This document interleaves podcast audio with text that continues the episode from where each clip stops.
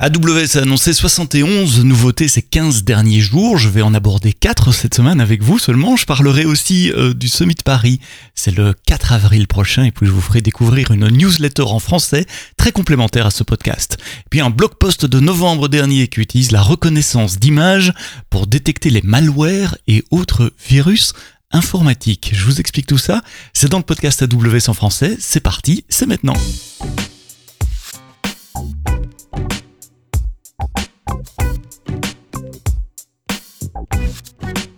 Bonjour, bienvenue dans ce nouvel épisode du podcast AWS en français, enregistré le vendredi 24 mars tôt au matin, diffusé le même jour. J'étais hier dans une conférence pour développeurs en Belgique à Mons, conférence qui s'appelle DevD. J'ai eu l'occasion de parler avec euh, certains d'entre vous qui écoutent euh, le podcast, des auditeurs, des, des auditrices du podcast. Donc merci d'être venu me dire bonjour, d'avoir partagé vos feedbacks. Ça fait toujours plaisir de vous rencontrer euh, en, vrai. Et puis ça m'a donné l'occasion également de penser à des futurs sujets pour le podcast et des futurs invités. On va vous préparer ça dans les mois qui viennent. En parlant de conférence, la conférence annuelle en France du euh, d'AWS s'appelle le Summit. Le Summit Paris revient cette année au Palais des Congrès. Le Summit Paris, c'est euh, plus de 8000 personnes. C'est une keynote avec des, des execs d'AWS le matin. Euh, c'est euh, plus de, je sais pas les chiffres exacts en tête cette année, mais plus de 150 sessions breakout, je crois, techniques. Ce sont des exposants, c'est un coin de l'innovation, un coin avec des démos et plein d'activités amusantes à faire tout au long de la journée. C'est the place to be pour parler français correct. C'est l'endroit où il faut être pour apprendre euh, sur le cloud, l'état du cloud en France, euh, ce que font nos clients avec AWS également. Je vous mets les liens vers l'inscription du euh, summit dans les notes de ce podcast.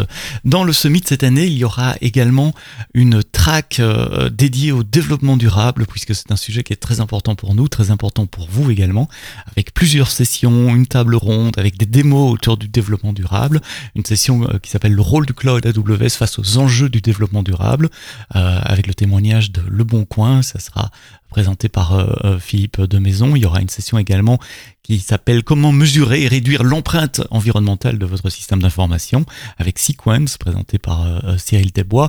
Il y aura le cloud au service de la gestion de l'eau avec Imago. Il y aura utiliser le cloud pour comprendre les risques climatiques et s'y adapter avec un speaker de, Climate Data Factory. Il y aura des démos également autour du thème de du développement durable avec les solutions de Metron d'Equator, Veolia, Steph, euh, l'Office AWS pour l'économie euh, d'eau, avec Ziway, avec euh, Black Market.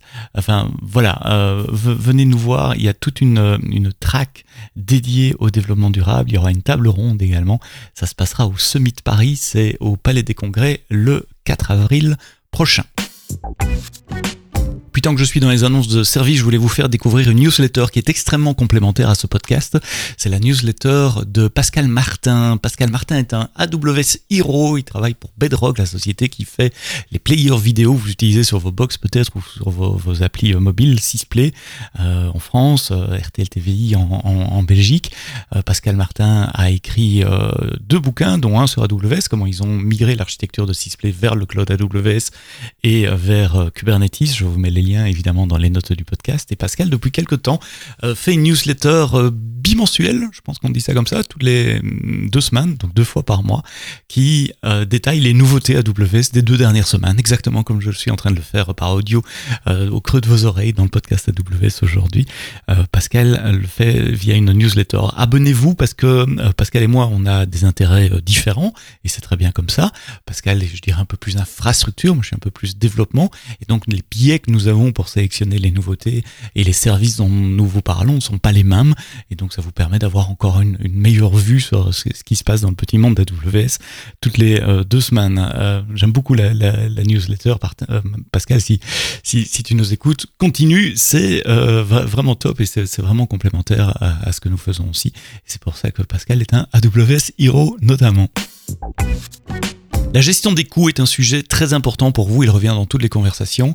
Euh, nous avons sorti un espèce de livre blanc, un runbook en 30 pages, pas plus que 30 pages. C'est facile à lire, c'est bien mis en page, c'est des grandes polices de caractère euh, qui expliquent les, les points auxquels il faut faire attention quand on euh, démarre des projets AWS et comment gérer les coûts euh, de ces infrastructures AWS avec une, une, petite introduction par notre VP de Financial euh, Cloud et puis euh, un, un, rappel, aussi une piqûre de rappel, qui, euh, selon une étude de, de, du cabinet de recherche 451 Research, ils, ils estiment que les, les, entreprises qui mettent en place des, des, procédures proactives de gestion des finances dans le cloud, ce qu'on appelle du FinOps également, euh, arrivent à économiser jusqu'à 51% sur leur facture euh, cloud euh, dans, en l'échéance de 2 à 3 ans, et ceux qui le font depuis plus longtemps arrivent même à optimiser jusqu'à 60% euh, de, de, de, la facture cloud.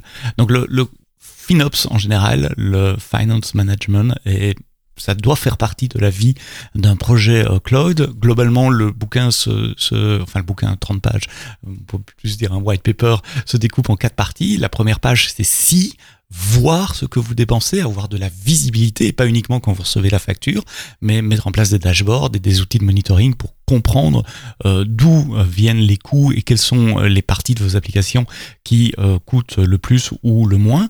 La deuxième partie euh, consiste à acter, une fois que vous avez ces données, c'est le run, c'est mettre en place des plans de, de, contrôle de coûts et de gestion de, de, de vos factures.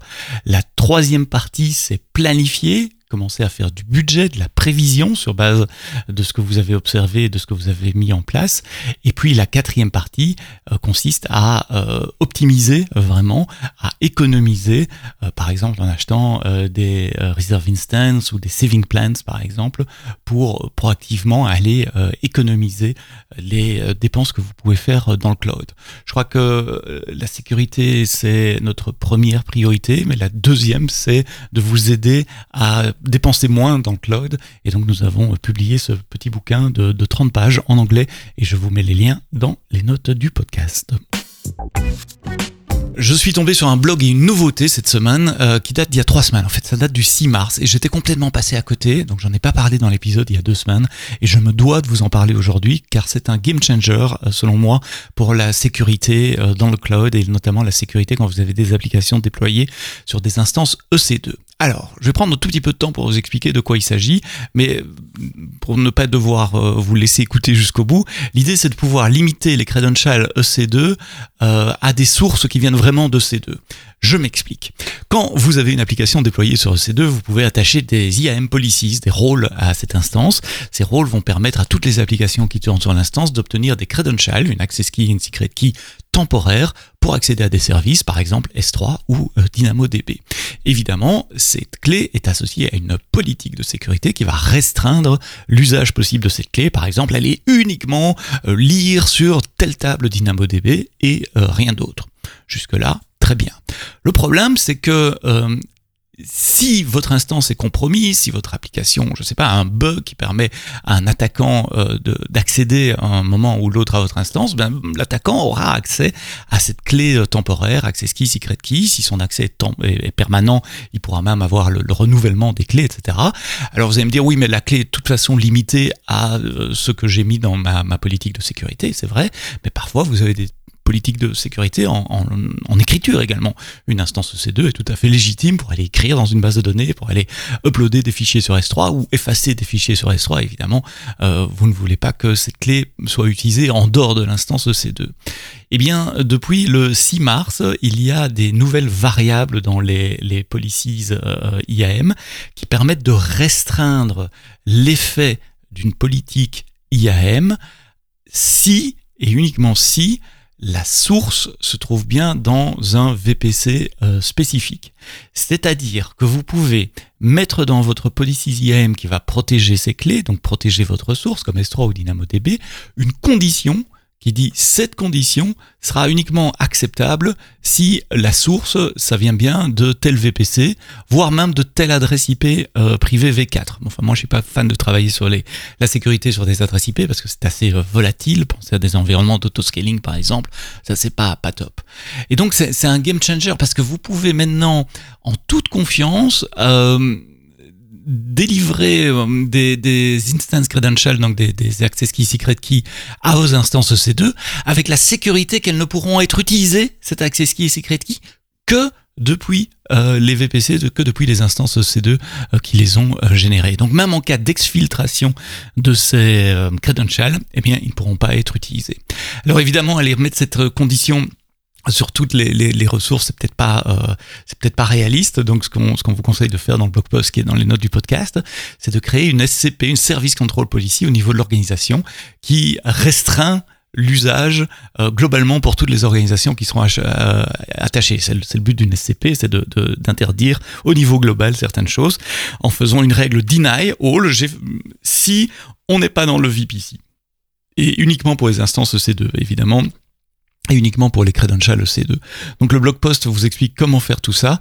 Euh, Faites-le. Euh, si vous utilisez des instances C2 et des credentials temporaires associés à ces instances C2, euh, allez taper cette SCP. Ça va vous éviter des problèmes un jour ou un autre en cas de, de, de, de problème de sécurité dans vos applications qui permettraient euh, à quelqu'un de, se connecter sur vos instances C2 là où vous ne le souhaitiez pas. Euh, C'est un game changer pour moi dans la sécurité des instances C2. Cette semaine, nous avons fêté également un anniversaire. Nous avons fêté les 17 ans de euh, S3, Amazon S3 à 17 ans, ça devient un grand garçon, une grande fille. On a fêté ça le 3-14 en notation de date américaine, mars 14, 14 mars, ce qu'on appelle le Pi Day, le jour de Pi, parce que euh, Pi 3-14, voilà, simplement. Et donc c'était l'occasion de faire un live Twitch avec, euh, avec le VP la partie euh, storage qui faisait une keynote et puis d'annoncer plein de nouveautés sur S3 également. Il y a sept nouvelles nouveautés qui ont été annoncées sur S3, dont une qui m'excite un peu, c'est un open source File Client. Donc c'est un, une, librairie, un outil en ligne de commande qu'on peut euh, télécharger sur euh, Amazon Linux et qui permet d'exposer un bucket S3 un peu comme un file system, en tout cas en read-only pour le moment, euh, et de pouvoir manipuler S3 comme un file system. Alors ça fait 10 ans que j'explique à mes clients et à vous que S3 n'est pas un file system, c'est un object un file system et qu'il ne faut pas faire ça. Ceci dit, dans des use cases read-only, dans des use cases de data lake typiquement, quand il faut importer des gros volumes de données ou quoi, ça peut être euh, intéressant d'avoir un, une, vision file system d'un bucket S3 3 euh, c'est un alpha release pour le moment, c'est pas encore en prod, donc essayez-le. Euh, L'utilisez pas en prod, essayez-le et donnez-nous vos feedbacks. Vous ouvrez des issues sur GitHub pour nous dire comment ça marche et, comment comment l'améliorer. Je vais pas aller dans les autres nouveautés. J'ai écrit un blog post qui, liste toutes ces nouveautés. Dans ce blog post d'ailleurs, j'ai partagé quelques chiffres que, l'équipe Amazon S3 a, a partagé avec moi et qu'on peut révéler pour donner la taille d'S3. Et chaque fois qu'on parle de taille d'S3, moi je suis un peu un peu soufflé. Il y a 280 trillions, donc 1000, 1000 milliards euh, d'objets aujourd'hui, et S3 dans le monde travaille en moyenne à 100 millions de requêtes par seconde. Donc, tchac, tchac, Chaque, c'est 100 millions de requêtes euh, sur S3 à chaque euh, Euh, S3 a une très longue durabilité des objets aussi. On parle de 11.9 de durabilité grâce à de la réplication. Euh, pour faire fonctionner cette durabilité, on doit faire des checksums sur les objets que vous nous envoyez. Euh, S3 fait à peu près 4 milliards de calculs de checksum chaque secondes. Euh, et puis on a rajouté au fil de ces 17 années plein de fonctionnalités sur, euh, sur S3, notamment des, des, storage classes. Euh, il y a Glacier notamment, si vous voulez stocker à bas coût et sur du long terme des données plus froides. chaque mois, vous déplacez de Glacier vers S3 un pétabytes euh, de données. Euh, S3 fait du intelligent tiering aussi, il est capable de déplacer des données sur des tiers de stockage moins chauds, moins chers également en fonction de votre usage. Vous avez collectivement économisé sur vos factures S3 plus d'un milliard de dollars depuis qu'on a lancé euh, le Intelligent Hearing en, en, 2015, donc il y a 8 ans seulement. Enfin voilà, des, des chiffres énormes. Euh, il y a 125 milliards de notifications euh, qui sont envoyées à vos applications serverless à partir d'S3 euh, tous les jours. Et euh, voilà, j'aime bien parler du volume d'S3 parce que ça, donne une idée euh, du, volume à laquelle fonctionne euh, le cloud. Et c'est voilà, mind blowing comme on dit en anglais. Ça, ça dépasse un peu l'entendement. Bon anniversaire S3 trois nouveaux services AWS, on va les prendre dans l'ordre où ils ont été publiés. 15 mars, euh, Amazon Linux 2023, euh, c'est la nouvelle distribution d'Amazon Linux, c'est la troisième euh, release majeure depuis qu'on fait de l'Amazon Linux en 2010. C'est évidemment la distribution sur laquelle il faut aller si vous déployez des instances EC2. C'est celle que nous utilisons en interne pour les services qui eux-mêmes utilisent EC2, que Amazon, notre gros client, Amazon Retail, Amazon.fr.com utilise également. C'est disponible pour les sous forme de, de containers euh, Docker également si vous déployez du Kubernetes ou de l'ECS euh, dans le cloud. Alors qu'est-ce qui change sur cette nouvelle release? Trois choses. D'abord beaucoup plus de sécurité puisqu'on utilise euh, le système CryptoPolicy, par exemple, pour euh, renforcer l'usage de certains euh, algorithmes de cryptographie euh, au niveau du système d'exploitation euh, complet. Euh, et puis, il y a beaucoup de, de, fonctionnalités de hardening du kernel Linux qui ont été activées euh, par défaut. La deuxième nouveauté, c'est la possibilité de mieux planifier et de manager les lifecycles, les releases d'Amazon Linux, puisque maintenant, chaque release majeure sortira tous les deux ans. Donc, tous les deux ans, il y aura une nouvelle release release major 2023, 2025, 2027, etc. avec un long-term support de 5 ans au total. Donc pendant 2 ans, on fournit un update tous les trimestres, plus évidemment des, des, des security fixes euh, dès que c'est nécessaire.